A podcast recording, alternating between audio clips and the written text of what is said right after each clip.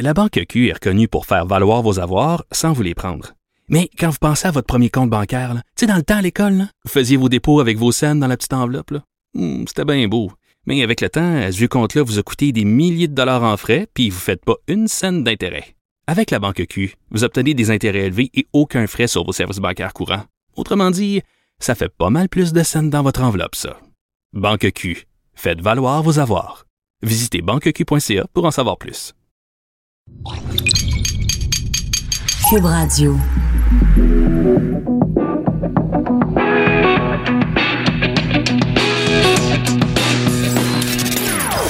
Des opinions bien à elle. Sophie Durocher. Son franc-parler ne laisse personne indifférent. On n'est pas obligé d'être d'accord. Bonjour, c'est Sophie. Merci d'être là avec nous aujourd'hui en ce 19 novembre 2018.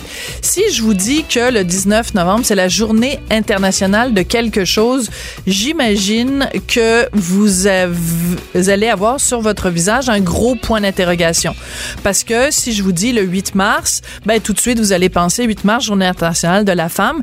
Mais ce qui est beaucoup, beaucoup, beaucoup moins connu, c'est le fait que le 19 novembre, et ce, de depuis plusieurs années maintenant, c'est la Journée internationale de l'homme. Bon, c'est pas une journée officielle, officielle, décrétée par l'UNESCO, mais il reste que depuis plusieurs années maintenant, à travers le monde, il y a des groupes de défense des droits des hommes. Il y a des femmes qui aiment les hommes et qui trouvent que les hommes sont euh, des êtres euh, humains à part entière et qui ont besoin d'être célébrés au moins une fois par année, qui donc soulignent en chaque 19 novembre cette journée internationale des hommes. Comme vous le savez peut-être, moi, c'est une cause qui me tient beaucoup à cœur. Ça veut pas dire que je pense que la cause des femmes est euh, moins importante, mais je pense que quand on est féministe et qu'on est donc pour l'égalité homme-femme, il faut qu'on s'occupe autant de la détresse des femmes que de la détresse des hommes. Et cette détresse des hommes, elle est, euh, elle est multiple. Elle a différentes sources. Qu'on pense par exemple au taux de suicide qui est beaucoup plus élevé chez les hommes que chez les femmes.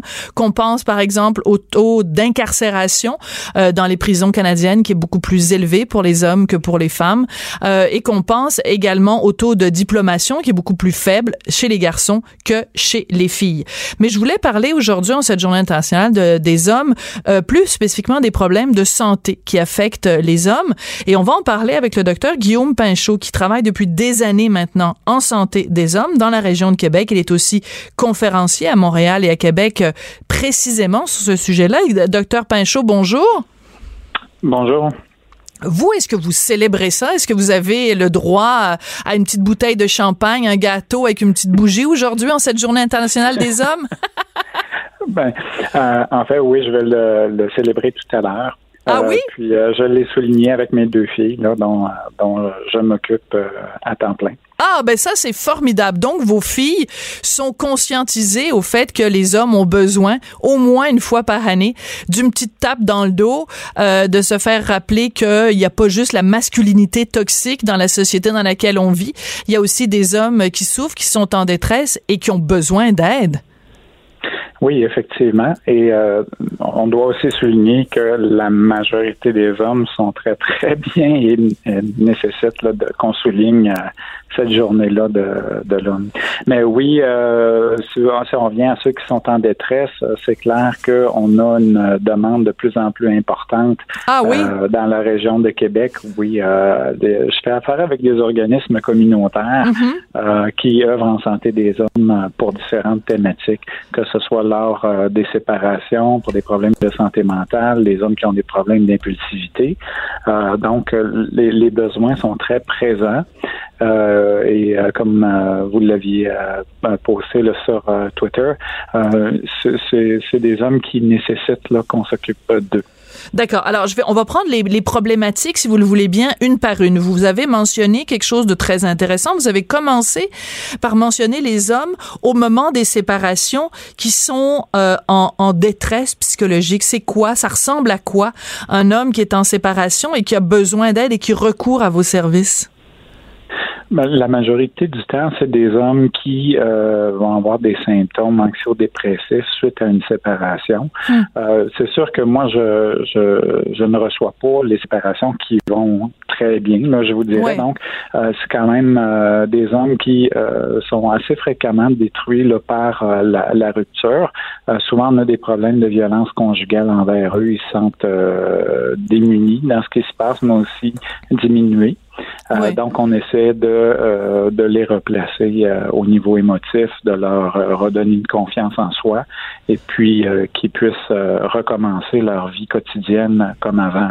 D'accord. Quand vous parlez de séparation, est-ce que c'est plus difficile quand euh, il y a des enfants et que bon on le sait euh, bon, enfin bref, on, je dis on le sait. C'est pas tout le monde qui le sait, on a un système de justice qui est beaucoup plus en faveur des mères quand il y a une séparation, la garde partagée est beaucoup plus souvent donnée à la mère que euh, que, que la, la, responsabilité des enfants et il y a beaucoup de pères qui souffrent de cette absence des enfants dans leur vie. Est-ce que c'est cette problématique là que, que les gens euh, cherchent à aller soigner en allant chez vous? Oui, ben, c'est-à-dire quand il y a une rupture amoureuse, ça peut se faire dans un couple qui n'a pas d'enfants ou un couple qui a des enfants. Je vous dirais que la partie facile, euh, moi, ce que je vois, c'est de, de, de, faire un deuil au niveau du mhm. couple. Donc, de laisser cette femme-là, habituellement, c'est un processus de deuil qui va prendre quelques semaines, quelques mois, mais on passe par-dessus. Ce qui est particulièrement difficile, c'est lorsqu'il y a des enfants, parce que, mm. comme vous le mentionnez, puis c'est aussi ce que je vois, euh, les hommes se sentent très euh, particulièrement défavorisés dans le système actuel. Mm. Euh, donc, c'est la, la, partie la plus difficile. Puis c'est facile à comprendre aussi leur position. Il n'y a rien de pire dans, dans la vie d'un parent que de perdre son enfant. Hmm. Euh, même s'ils ne perdent pas, euh, si les enfants sont pas morts, ils sont pas capables de les voir, ils sont pas capables de s'investir. Alors on a un deuil important à faire de ce côté-là. Puis je vous dirais que c'est euh, c'est très difficile à passer par-dessus ça. Oui.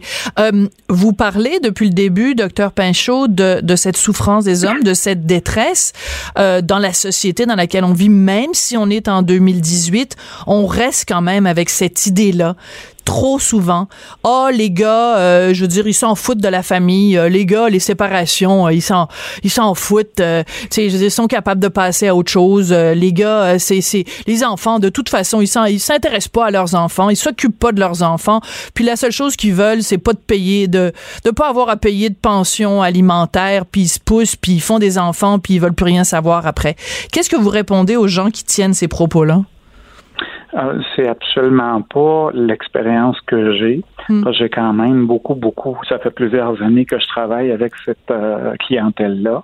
Moi, ce que je peux vous dire, c'est qu'on a surtout des hommes qui veulent s'investir, qui essayent de se hmm. battre pour avoir euh, accès à leurs enfants, pour avoir des des meilleurs droits de visite ou même des gardes partagés, mais c'est juste qu'ils ne sont pas capables d'actualiser ça. Alors moi, si j'ai un message qui devrait passer, c'est que les taux euh, d'attribution de, garde exclusive aux femmes, les taux de garde partagés qu'on a actuellement, et aussi les taux de garde exclusive attribués aux pères ne reflètent pas le désir des hommes de s'investir dans leur famille. Ça, c'est très, très clair à mon esprit. Diriez-vous, on entend souvent parler de discrimination, diriez-vous qu'il y a une discrimination envers les hommes dans notre système de justice? Euh, où est-ce que la discrimination se fait? Ça, ça peut être en amont. Hein? C'est sûr qu'il y a beaucoup de pressions qui sont mises sur les hommes avant qu'il y ait des démarches qui soient faites. Il y en a qui sont découragés, qui sont mm-hmm. infériorisés. Euh, alors, ils se rendent même pas là, au niveau du processus de médiation. Euh, je ne suis pas certain qu'au niveau de la médiation, euh, le, le, rôle du père est euh, est priorisé ou est mis de mhm. façon aussi importante que le rôle de la mère aussi. Euh, ce qu'on me dit, c'est qu'au niveau de, du système de justice euh, si vous voulez, au niveau des juges, il n'y aurait pas de problème.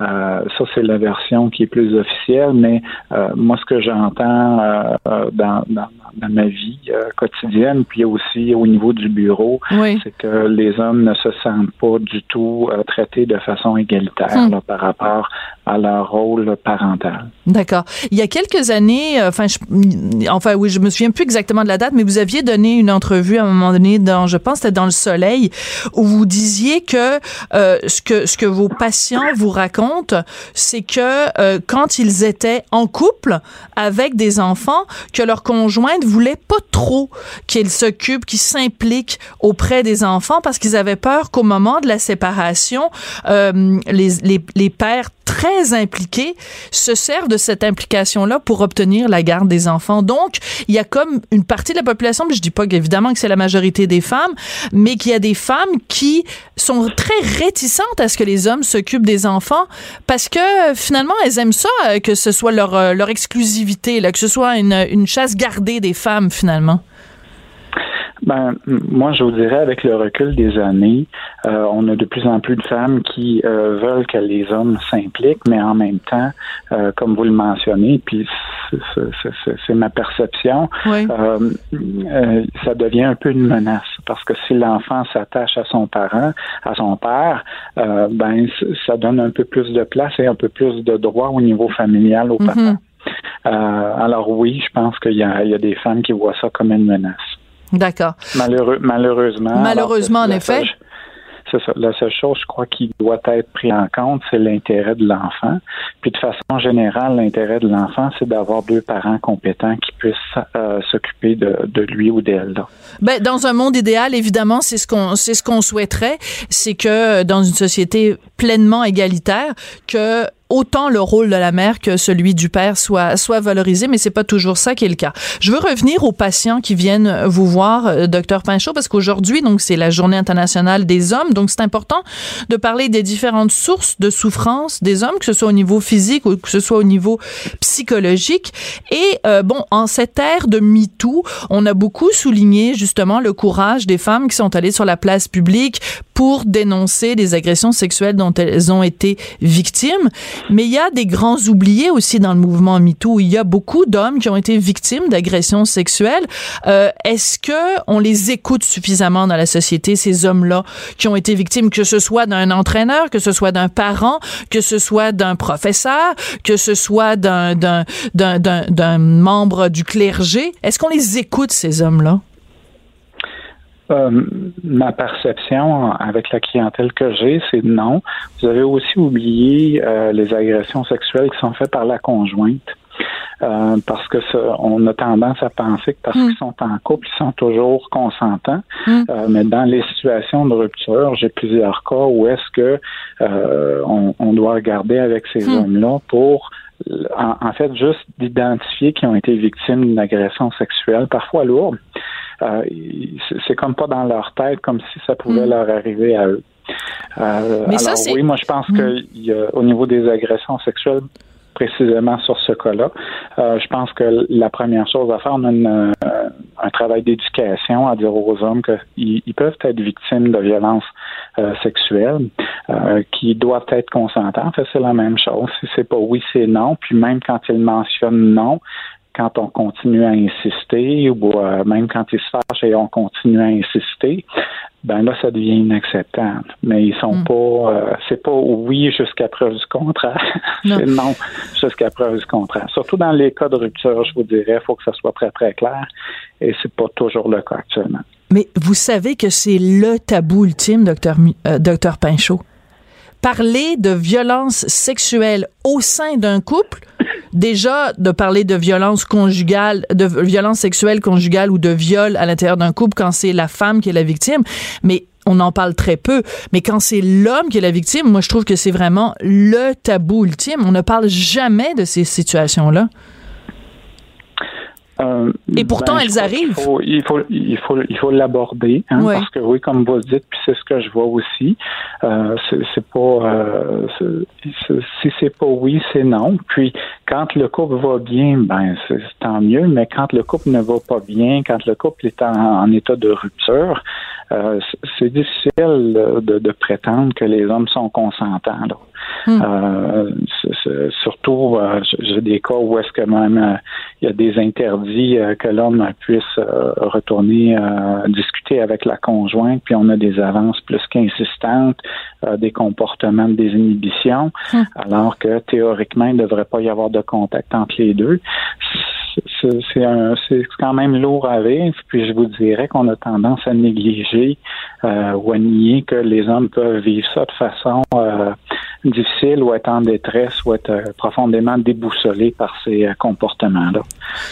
Qu'est-ce que le mouvement féministe devrait apprendre de cette souffrance des hommes? Est-ce qu'elle devrait l'écouter plus euh, au lieu de parce que très souvent quand on tient le discours que vous vous tenez ou que moi je tiens régulièrement euh, dans des émissions, dans des chroniques, on, se fait dire ah ben là les masculinistes, vous la seule chose que vous voulez c'est euh, dénigrer les femmes puis dénigrer les féministes. Qu'est-ce que vous répondez à cet argument-là, docteur Pinchot? Je pense que de façon générale, l'égalité femmes-hommes est importante. Puis à la base, c'est juste la base, c'est de traiter tout le monde comme des humains. Hmm. Euh, alors, je suis pas certain actuellement, euh, avec les, la tendance actuelle, euh, qu'on traite les hommes comme des personnes humaines qui ont des besoins, qui ont des hmm. droits, qui ont en fait, c'est ma perception. Moi, je vous dirais que euh, le but ultime dans la société, c'est de traiter tout le monde de façon humaine. Hmm. Mais euh, justement, quand on parle en ce moment, là, depuis, mettons, un an, la seule chose dont on entend parler euh, dans la bouche de, certaines féministes, chaque fois qu'il y a le mot homme, ça vient avec masculinité toxique. Moi, je vous le dis, docteur Pinchot, là, ces deux mots-là ensemble, je suis juste plus capable d'en entendre parler. Je suis plus capable d'entendre ce discours-là des féministes où chaque fois qu'on parle des hommes, c'est forcément des salauds. Être un homme, ça, inclut forcément le côté négatif, qu'on qu'on nie que les hommes puissent être des victimes, qu'on l'homme est forcément un prédateur, est forcément un salaud. Puis tout ce qui est masculin est, est associé à quelque chose d'empoisonné. Moi, là, j'en ai par-dessus la tête de ce discours-là. Ben, je pense que c'est très bien de le mentionner. Euh, moi aussi, dans le travail que je fais euh, avec les hommes, la première chose que j'essaie de reconstruire, c'est que être un homme, c'est c'est beau, c'est bien correct, c'est parfait. Hmm. La majorité des hommes sont tout à fait euh, normaux, ils n'ont pas de problème. Euh, puis oui, je pense que dans les dernières décennies, on a eu une, une association très négative hmm. euh, du fait d'être un homme ou à la masculinité. Euh, c'est des choses qu'on doit se débarrasser, puis on doit reconstruire l'image des hommes actuellement. Vous dites donc quand les, les hommes viennent vous voir, ça fait partie des premières choses que vous devez faire. Donc leur, leur dire, c'est correct d'être un homme. T'es pas un salaud euh, parce que t'es un homme? C'est ça. C'est fou quand même? Ben, c'est-à-dire que c'est un peu ce qui a ce qui a été imprégné. Euh, donc, on, travaille sur le fait qu'on va les écouter, c'est des êtres humains. Puis, j'aborde pas le fait qu'ils sont des hommes, j'aborde le fait que c'est des êtres humains, puis hmm. qu'ils sont déstabilisés, puis qu'on essaie de reconstruire. Fait que c'est toujours une attitude qui est très positive. Euh, puis oui, moi, ce que je vois, c'est qu'on a quand même souvent à lutter contre les perceptions négatives qui sont propulsées là euh, au niveau des hommes. L'image pas très, très reluisante pas très reluisante. Euh, quand vous parlez de reconstruction, ça veut dire évidemment qu'il y a eu une destruction. Euh, est-ce qu'on peut se quitter au moins, docteur Pinchot, sur une note positive? Comment on peut, euh, comme société, comme, comme femme, comment on peut justement envoyer un message positif aux hommes pour leur dire que on le sait que vous n'êtes pas tous des salauds, on sait que vous n'êtes pas tous des prédateurs. Comment on peut renverser cette vapeur-là? Vaste programme, hein? oui, mais je vous dirais qu'il y a quand même beaucoup de femmes qui sont, ne sont pas problématiques. J'ai l'impression que la, problématique euh, provient peut-être d'une minorité. Euh, puis c'est plus à ces gens-là euh, qu'on doit adresser la question. Oui, mais, cette minorité-là, on l'entend beaucoup dans certains médias. Là. Eh, eh, c'est peut-être une minorité, mais mon Dieu, qu'elles ont des haut-parleurs, ces femmes-là. Hein? Oui, ben, je, je pense que c'est euh, il y a un pouvoir qui est présent. Euh, puis c'est sûr que moi, ça, mon- un de mes travaux, c'est de- de- d'essayer d'améliorer la condition de vie de ces hommes-là. Parce qu'au bout du compte, la majorité des hommes que je vois ici, c'est des bonnes personnes euh, il faut juste les aider. Voilà. Ben c'est là-dessus, sur cette très belle conclusion pleine d'espoir que qu'on va se quitter, docteur euh, Guillaume Pinchot. Merci beaucoup et continuez euh, votre bon travail à reconstruire des hommes euh, détruits. Puis partez pas tout de suite, docteur Pinchot, parce que je vais vous faire écouter la chanson qui suit Shirley Theroux quand même. On pouvait pas passer à côté en cette journée internationale des hommes. C'est vrai que c'est beau un homme. C'est si beau un homme. On est toujours fier de se montrer au bras de l'homme. Hmm, mais l'on sait bien que c'est un moyen ah, de plaire davantage aux autres hommes.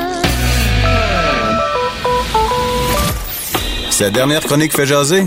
Écoutez pourquoi. De 14 à 15. On n'est pas obligé d'être d'accord. Cube Radio.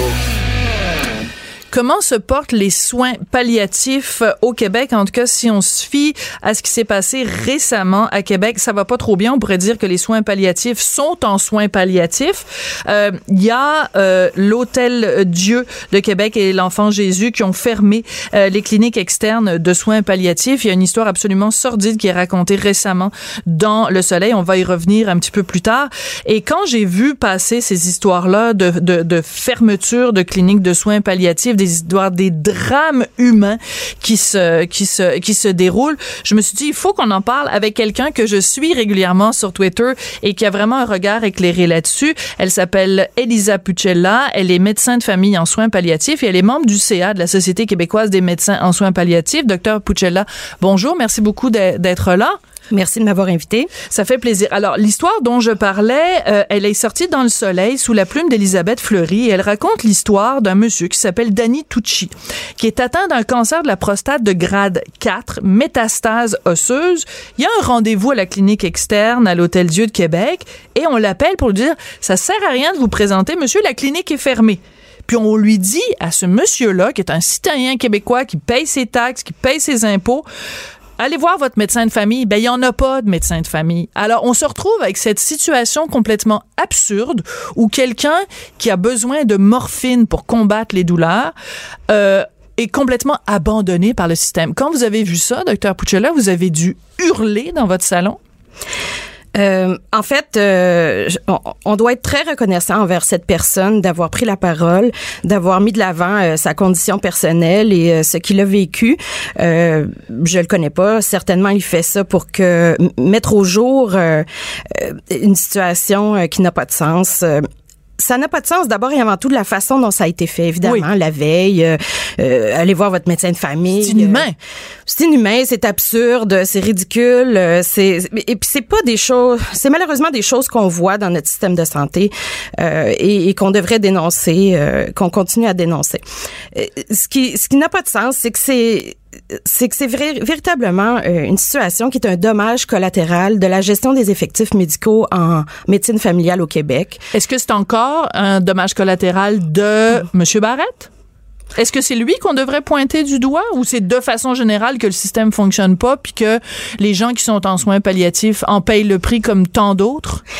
Je je pense pas que c'est la faute d'un individu. Je pense qu'il y a des décisions qui ont été prises qui sont partagées par plusieurs individus. Euh, je pense qu'il faut euh, il y a des alignements qui ont été pris. Maintenant, nous, on, à la Société québécoise des médecins de euh, soins palliatifs, on a sonné l'alarme, on a dit on va avoir des problèmes et maintenant on a des problèmes. Donc, euh, ce que j'ai vu moi, c'est la concrétisation des inquiétudes que nous avons déjà manifestées face aux instances qui prennent des décisions sur la façon dont on gère les effectifs médicaux. Les instances étant les fédérations médicales, euh, le ministère, euh, euh, les euh, Beaucoup de gens dans des bureaux qui sont peut-être pas nécessairement, puis je veux pas non plus blâmer tous ces gens-là, mais des gens dans des bureaux qui sont pas nécessairement conscients de la douleur de quelqu'un sur le terrain. Des monsieur Tucci, il y en a beaucoup au Québec là qui se retrouvent dépourvus par rapport à ce système-là. Mais exactement. Et c'est ce que j'ai mis en ligne. Euh, je- le début de mon tweet, ça a été euh, regarder attentivement la photo de cet homme. C'est un homme qu'on pourrait croiser dans la rue, voir au centre d'achat. Ça pourrait être notre frère, notre cousin. On a, euh, il y a un mythe euh, qui, qui s'attache autour des soins palliatifs. On pense que ce sont des gens qui sont à l'agonie dans leur lit, mmh. euh, et, et qu'il leur reste que cinq jours à vivre. Ce n'est pas le cas. ce sont des gens. les soins palliatifs apporte du, des bienfaits à une tonne de monde et ces, ces gens-là, euh, ce sont des gens qu'on côtoie au quotidien. On, mm. on connaît tous quelqu'un qui a un cancer, qui a eu un cancer, euh, qui a une maladie, euh, l'insuffisance cardiaque, euh, maladie pulmonaire chronique, insuffisance rénale. Donc, euh, ce sont des maladies qui, des maladies neurologiques également, ce sont des maladies qui se complexifient en, en, en avançant et arrivé à un certain stade, euh, et le plus tôt possible, euh, ces personnes-là ont besoin de soins palliatifs. Elles ont droit à des soins palliatifs. J'irai plus loin. Elles ont besoin, elles y ont droit. Et d'ailleurs, Véronique euh, Yvon, donc euh, députée péquiste, euh, elle s'en est, elle a dit au gouvernement, écoutez, elle a dit à la ministre de la Santé, Madame McCann, vous devez faire quelque chose dans ce dossier-là. Vous devez faire bouger ça parce que c'est un droit de tout citoyen québécois d'avoir droit à, ce, à ces soins-là. Comment on explique qu'au Québec, une société moderne, une société riche, une société évolué en 2018 qu'on dit à quelqu'un qui a besoin de morphine appelle ton médecin de famille. Ah, ben justement, le médecin de famille est allé travailler ailleurs parce qu'il n'y est plus aux soins palliatifs. C'est kafkaesque. Mais Madame Yvon a, utilisé une expression qui est forte, mais qui est juste. C'est euh, c'est hors la loi. Oui, ce qui a été fait. Donc euh, ça, on peut le on peut le dénoncer dire que c'est hors la loi, mais il y a toutes ces négligences où on n'offre pas les services. Là, on a privé quelqu'un de service, mais euh, l'offre de services doit être encore plus large et les gens qui ont droit à ces services-là, euh, premièrement, l'ignorent alors, comment voulez-vous qu'ils le revendiquent? Et, euh, et, et, donc, c'est une grande partie de notre travail. Euh, on a lancé cet été le manifeste oui, de on Robert Marchand. Euh, le, Robert Marchand nous a approché, euh, nous a montré le texte qu'il a écrit. On a trouvé ça génial. On a dit, euh, sa démarche, c'était, il a réalisé que les soins palliatifs étaient, l'offre de services était hétérogène à travers la province. Mm-hmm. Et donc, il a constaté que les gens ne, ne revendiquent pas ce droit et, nous, on peut même constater que lorsqu'ils le revendiquent, ils obtiennent les services auxquels ils ont droit. Donc, quand il y a on une dit, éducation à faire. Ouais. Quand on dit hétérogène, là, c'est juste parce que c'est un mot, c'est un mot bien compliqué, là.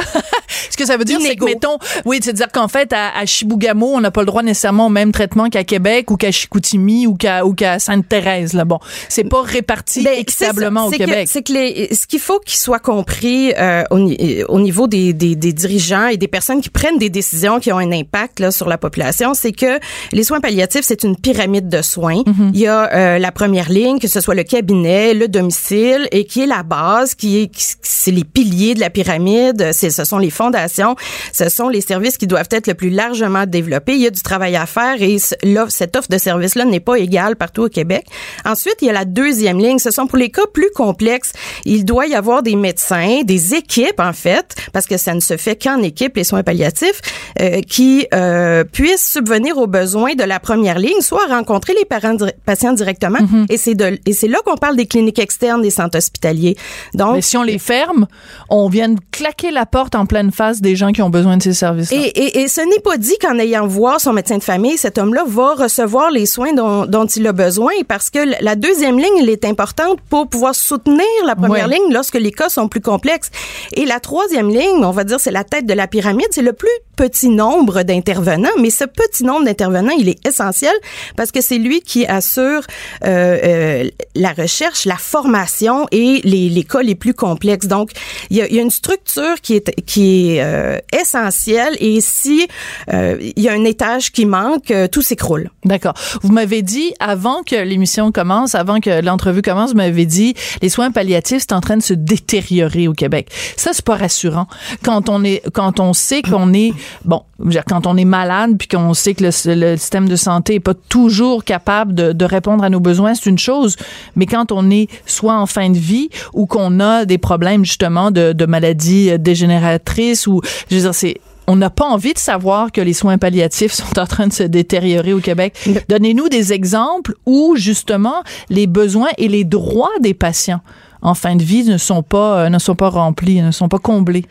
Mais en fait, c'est que euh, la population québécoise est vieillissante. On le sait. Euh, donc, euh, par exemple, en 2000, on estimait qu'il y avait 53 000 décès par année. En 2016, 63 000 décès. En 2050, on estime que plus de 100 000 décès par année.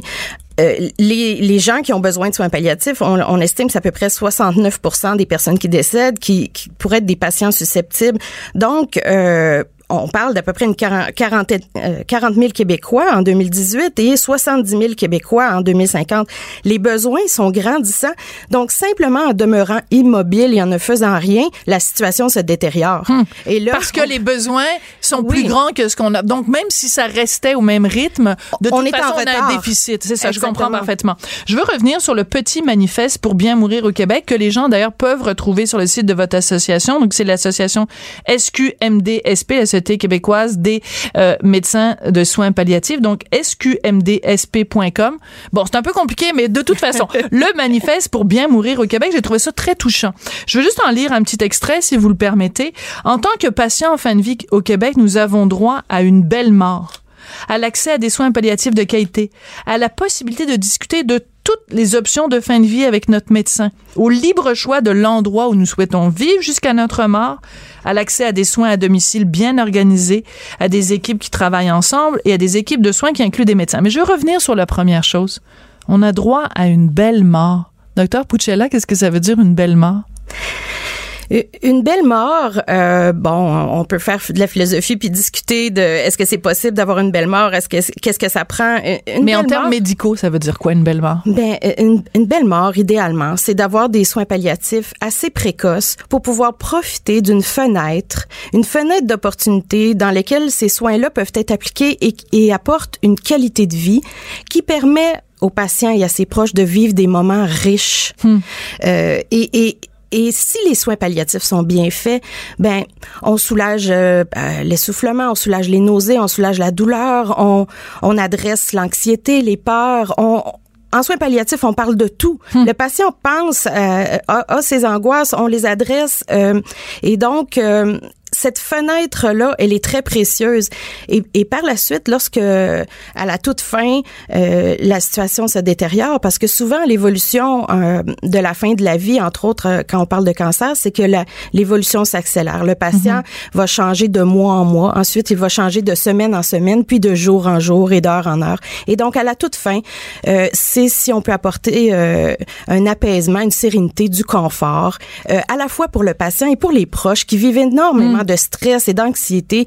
Et euh, lorsque le patient est soulagé, euh, l'effet se voit euh, presque comme un miroir dans la famille qui est hmm. présente dans la chambre. C'est une belle image, ça. Tout à fait, oui. C'est de cette façon-là qu'on évalue aussi la situation. Les, les, proches et le patient en fin de vie, c'est comme un écosystème. Hmm. Si le patient ne va pas bien, les proches ne vont pas bien. Sûr. Et, et, si le, et si les proches sont inquiets, ça va inquiéter également le hmm. patient parce que quand il, lui, il sait qu'il s'en va, il le ressent dans son corps. Mais euh, il va s'inquiéter pour le devenir de ses proches par la suite. Alors, en, en soins palliatifs, euh, prendre soin des aidants, euh, euh des proches aidants, c'est c'est pas quelque chose qu'on a qu'on a besoin de, on n'a pas besoin de nous sensibiliser à ça. On doit le faire mm. parce que c'est la façon de soulager la personne euh, qui s'en va et donc et prendre soin de ceux qui restent. Donc euh, c'est vraiment une, une, approche holistique. C'est et, et c'est la façon dont on peut obtenir une belle mort. Oui on a utilisé beaucoup de grands termes, puis on a parlé d'infrastructure, puis de ci, puis de manifeste, puis tout ça. Docteur Pouchella, pourquoi vous, vous avez décidé de faire des soins palliatifs? Mais je voulais une petite pratique tranquille. Excusez-moi. J'espère que je vous ai pas fait sursauter, chers auditeurs. Je m'attendais pas à cette réponse-là. J'ai fait exprès. C'est pas la première fois que je l'ai dit. Oui. Euh, euh, pourquoi? Qu'est-ce ben, qui vous accroche là-dedans? Qu'est-ce qui vous, qui vous allume? C'est intéressant. Chacun son parcours. Mon parcours, moi, il vient de l'hôpital, des soins hospitaliers. J'ai trouvé que dans euh, le dans le milieu où euh, je travaillais, j'avais pas le temps. J'avais Hmm. et, et le temps que je prenais n'était pas valorisé Hmm. euh, pour pouvoir accompagner les proches et les patients vers une approche palliative euh, et, et donc faire prendre, faire cheminer les gens. Et, et donc euh, parfois on empruntait des trajectoires à la fin de la vie qui ne faisaient pas sens. Et, et moi je, je vivais euh, beaucoup de détresse face à ça. Donc euh, pour moi les soins palliatifs c'est euh, bon j'ai trouvé euh, une façon de euh, d'utiliser beaucoup de créativité parce qu'on est en relation et euh, chaque patient euh, le, chapitre de, de, de la fin de vie de chaque patient n'est jamais écrit d'avance et puis on découvre au fur et à mesure euh, des euh, des moments très riches et on découvre des personnes qui ont un parcours in- in- intéressant et donc c'est et, et pour moi, c'est un privilège d'accompagner ces gens-là. C'est un travail très, très actif. Euh, Bon, on a une vision un peu- Enrichissant. Absolument. Je peux dire que ça a un impact sur ma vie personnelle. Euh, C'est sûr qu'on voit la vie différemment quand on approche plein, plein, on côtoie plein de gens qui sont à la dernière étape de leur vie. Et c'est ça, c'est le. Ben, c'est bien défi. répondu. C'est bien répondu. Merci. Alors, euh, je vous j'encourage les gens donc à aller voir ce, ce petit manifeste pour bien mourir euh, au Québec. Et surtout, j'encourage les gens à suivre ce dossier. Euh, en tout cas, euh, de voir comment justement euh, le dossier des soins palliatifs au Québec et en particulier avec la fermeture de ces cliniques externes à l'Hôtel Dieu de Québec et de l'Enfant Jésus, euh, comment ça va évoluer et comment des gens comme Danny Tucci vont pouvoir avoir euh, accès à des meilleurs soins. Merci beaucoup, docteur Puccelet. Ça a été un plaisir euh, Merci. de vous rencontrer. J'espère que j'ai bien prononcé votre nom de famille. Oui, tout à fait. Bon, Elisa Puccella, médecin de famille en soins palliatifs, membre du CA de la Société québécoise des médecins en soins palliatifs. Ça a été un plaisir de vous parler. Vous écoutez, on n'est pas obligé d'être d'accord. à Cube Radio. On n'est pas obligé d'être d'accord. Joignez-vous à la discussion. Appelez ou textez 187 Cube Radio. 1877 827 2346. Avec mes collègues Denise Bombardier et Lise Ravary, je pense qu'on va se partir un trio. Ça va être les chroniqueuses indignes. les chroniqueuses offensées, les chroniqueuses indignes ou indignées, parce que, euh, ben écoutez, ça fait plusieurs jours euh, déjà que Dominique Champagne, euh, metteur en scène et militant écologiste, et peut-être futur conseiller de François Legault, s'en prend à nous trois. Puis c'est assez particulier. Je voulais pas parler de ça nécessairement, mais comme il s'est revenu sur le terrain hier soir, à tout le monde en parle, je me suis dit tiens, j'ai Lise Ravary tous les lundis, on va revenir là-dessus. Bonjour Lise. Bonjour Sophie. Tu viens d'ailleurs de bloguer là-dessus euh, dans le dans le journal. Alors écoute, quelle mouche l'a piqué ce Dominique Champagne? Une journée, il nous écrit une lettre en disant écoutez mesdames, le dialogue c'est important, vous nous avez fait des critiques, c'est important d'écouter les critiques. Puis le soir même, il s'en va, tout le monde en parle, puis il nous associe à une culture de haine, puis à des trolls euh, imbuvables. Alors euh, il est peut-être comme un bipolaire de l'opinion, Dominique Champagne. Je sais pas où ça a été un, un montage Oui. fait pour, mais non, je pense que quand même, on le voyait bien, là, tout le monde en parle, que son, son opinion à notre sujet est faite. Mais tu sais, quand même, Sophie, là, je veux dire, il y a quelque chose de assez loufoque quand tu t'arrêtes à y penser, là. Denise Bombardier, Lise Ravary, Sophie Durocher, qui fomentent la haine. Ben oui. Vraiment, là? Ouais. Il faut avoir énormément d'imagination ou une très, très grosse culture victimaire pour en arriver à cette conclusion-là. Puis moi, ce que je trouve toujours particulier, c'est que quand t'es une grande gueule, ben tu t'attends quand même à avoir des discussions musclées, pour ne pas dire des discussions viriles. Mais on a l'impression que dans le cas de Dominique Champagne, il est prêt lui à avoir des discussions viriles, mais dès que les gens en face réagissent, il se roule en petite boule. Je me rappelle, il y a euh, quelques temps, il avait fait euh, la mise en scène d'un spectacle basé sur The Wall euh, de Pink Floyd et j'avais osé écrire dans le journal que bon euh, c'était c'était c'était pas de top niveau tu sais quand pendant la chanson Run il y avait quelqu'un qui courait sur scène il boy toute une mise en Oh, scène profond. alors, j'ai écrit un texte dans le journal. Écoute, Dominique Champagne, sa page Facebook. Sophie, je t'ai que tu critiques tes, tes, tes- des propos haineux à mon sujet. Je pense même à, à quitter le Québec à cause de toi. J'étais là, Moi, mon Dieu. rigole, là, mais Une petite camomille bio, peut-être, Dominique, là? Une petite camomille bio, équitable. Oui! Ben une oui. petite camomille bio. Bon. À l'eau froide parce que l'eau chaude, ça prend trop d'énergie. Bon. Euh, Non, mais tu sais, je veux dire, c'est, c'est, c'est à un moment donné, si tu veux avoir des discussions viriles, faut, faut, faut que tu acceptes que, euh, je veux dire, euh, c'est ça. Faut que tu acceptes d'être critiqué. Puis tu peux pas être dans le milieu artistique de la création comme lui, puis, puis être, être à ce point-là, à ce point-là sensible à la, à la critique. Je veux dire, c'est, je, je comprends pas comment il a réussi à toffer aussi longtemps. Alors, trois euh, mots, trois mots pour Dominique euh, Champagne, get a life. Bon, on a assez, Oui! euh, on a, on a assez gaspillé de salive. Écoute, Lise, je veux absolument revenir euh, avec toi sur euh, des propos qui ont été tenus par Monica Lewinsky. Peut-être la première, la première fois dans, dans, dans l'histoire où quelqu'un a été vraiment euh, victime d'intimidation par les médias sociaux euh, à l'époque, donc euh, vraiment du bullying, victime de bullying, Ah oui, parce oui. que donc euh, cette ancienne stagiaire qui a eu des relations, euh, bon peut-être pas complètes, mais des relations sexuelles orales, disons, dans la Maison Blanche avec euh, Bill Clinton. Donc, euh, A&E, la station américaine, a diffusé hier un documentaire qui s'appelle L'affaire Clinton, dans laquelle Monica Lewinsky confie que dans les pires moments de l'affaire Clinton, elle a songé au suicide. On en écoute un extrait. Remember looking out the window and thinking that the only way to fix this was to kill myself, was to jump out the window. And um I I just I felt terrible. I was scared and I just I was mortified and afraid of what this was going to do to my family and you know, I still was in love with Bill at the time. So I just, I felt really responsible. Alors moi, je trouve cette femme-là extrêmement résiliente. Cette femme-là a subi l'humiliation. Son nom a été synonyme de de de de, de en tout cas, des pires, les pires blagues ont été faites à son sujet pendant des mois et des mois. Elle a fait rire d'elle à travers la planète. Et Bill Clinton s'en est finalement assez bien sorti, alors qu'il a même pas été impeaché. Puis quand on parle aujourd'hui euh, de l'affaire Weinstein et de moi aussi, mais ça a quand même été la la la la première victime de ce genre de choses-là. Puis il y a quelque temps, Hillary Clinton, qui était interviewée au sujet justement de Monica Lewinsky, a dit à propos de son mari, non, non, c'était pas de l'abus de pouvoir parce qu'à l'époque, elle avait 22 ans. Donc, il a pas utilisé son autorité de président des États-Unis sur elle. Allô? Allô? Allô, Hillary Clinton? La Terre appelle Hillary Clinton? Voyons donc! Hillary Clinton, dans toute cette affaire-là, ça a été un mélange de, tu sais, la chanson, là, Stand by Your Man, Ouais.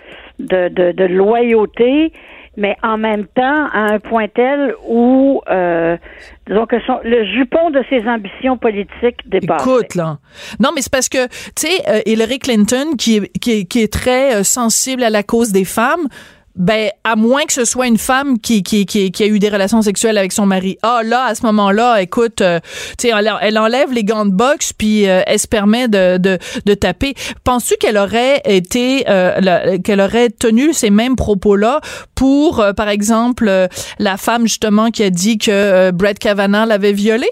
Penses-tu qu'elle aurait dit non, non, c'était pas un abus de pouvoir? Voyons donc. Voyons donc, non, non, ça, ça, rien de tout ça ne, ne tenait debout. Moi, je me souviens, Ouais. quand c'est arrivé, cette chose-là, je me rappelle très, très bien que euh, l'opinion publique était contre euh, Monica Lewinsky. Euh, à 99,999% Et puis, j'avais donné des, des entrevues, je sais pas trop dans quel magazine j'étais à ce moment-là, mais bon, un magazine féminin probablement. Et j'avais donné des entrevues là-dessus. Puis moi, mon point de vue était complètement différent. Hmm. Moi, là, écoutez bien, là, si j'avais eu 22 ans, Écoute. que l'homme le plus puissant au monde, puis en plus, qui est pas un pichou, Absolument. euh, me porte une attention soutenue, je peux vraiment pas vous garantir que j'aurais pas succombé. Et tu vois, dans l'extrait qu'on a fait jouer tout à l'heure, que je ne vous ai pas traduit, mais dans lequel dit à ce moment-là, je regardais la fenêtre, puis je me disais, la seule solution pour moi, c'est de me jeter par la fenêtre, de me tuer. Je l'ai pas fait parce que je savais que ça allait faire énormément de peine à ma famille. Et elle dit, à cette époque-là, I was still in love with Bill. J'étais encore en amour. C'est, il y a plein de gens qui ont dit, euh, qui ont, l'ont ridiculisé en disant c'était une fille ambitieuse, puis tout ça. Je veux dire, euh, elle était très amoureuse de Bill Clinton, numéro un. Puis numéro deux, pensez-vous que ça l'a aidé dans sa carrière? Cette femme-là, sa vie a été Eh, mon- détruite. complètement bousillée. Détruite. Oui, oui, totalement.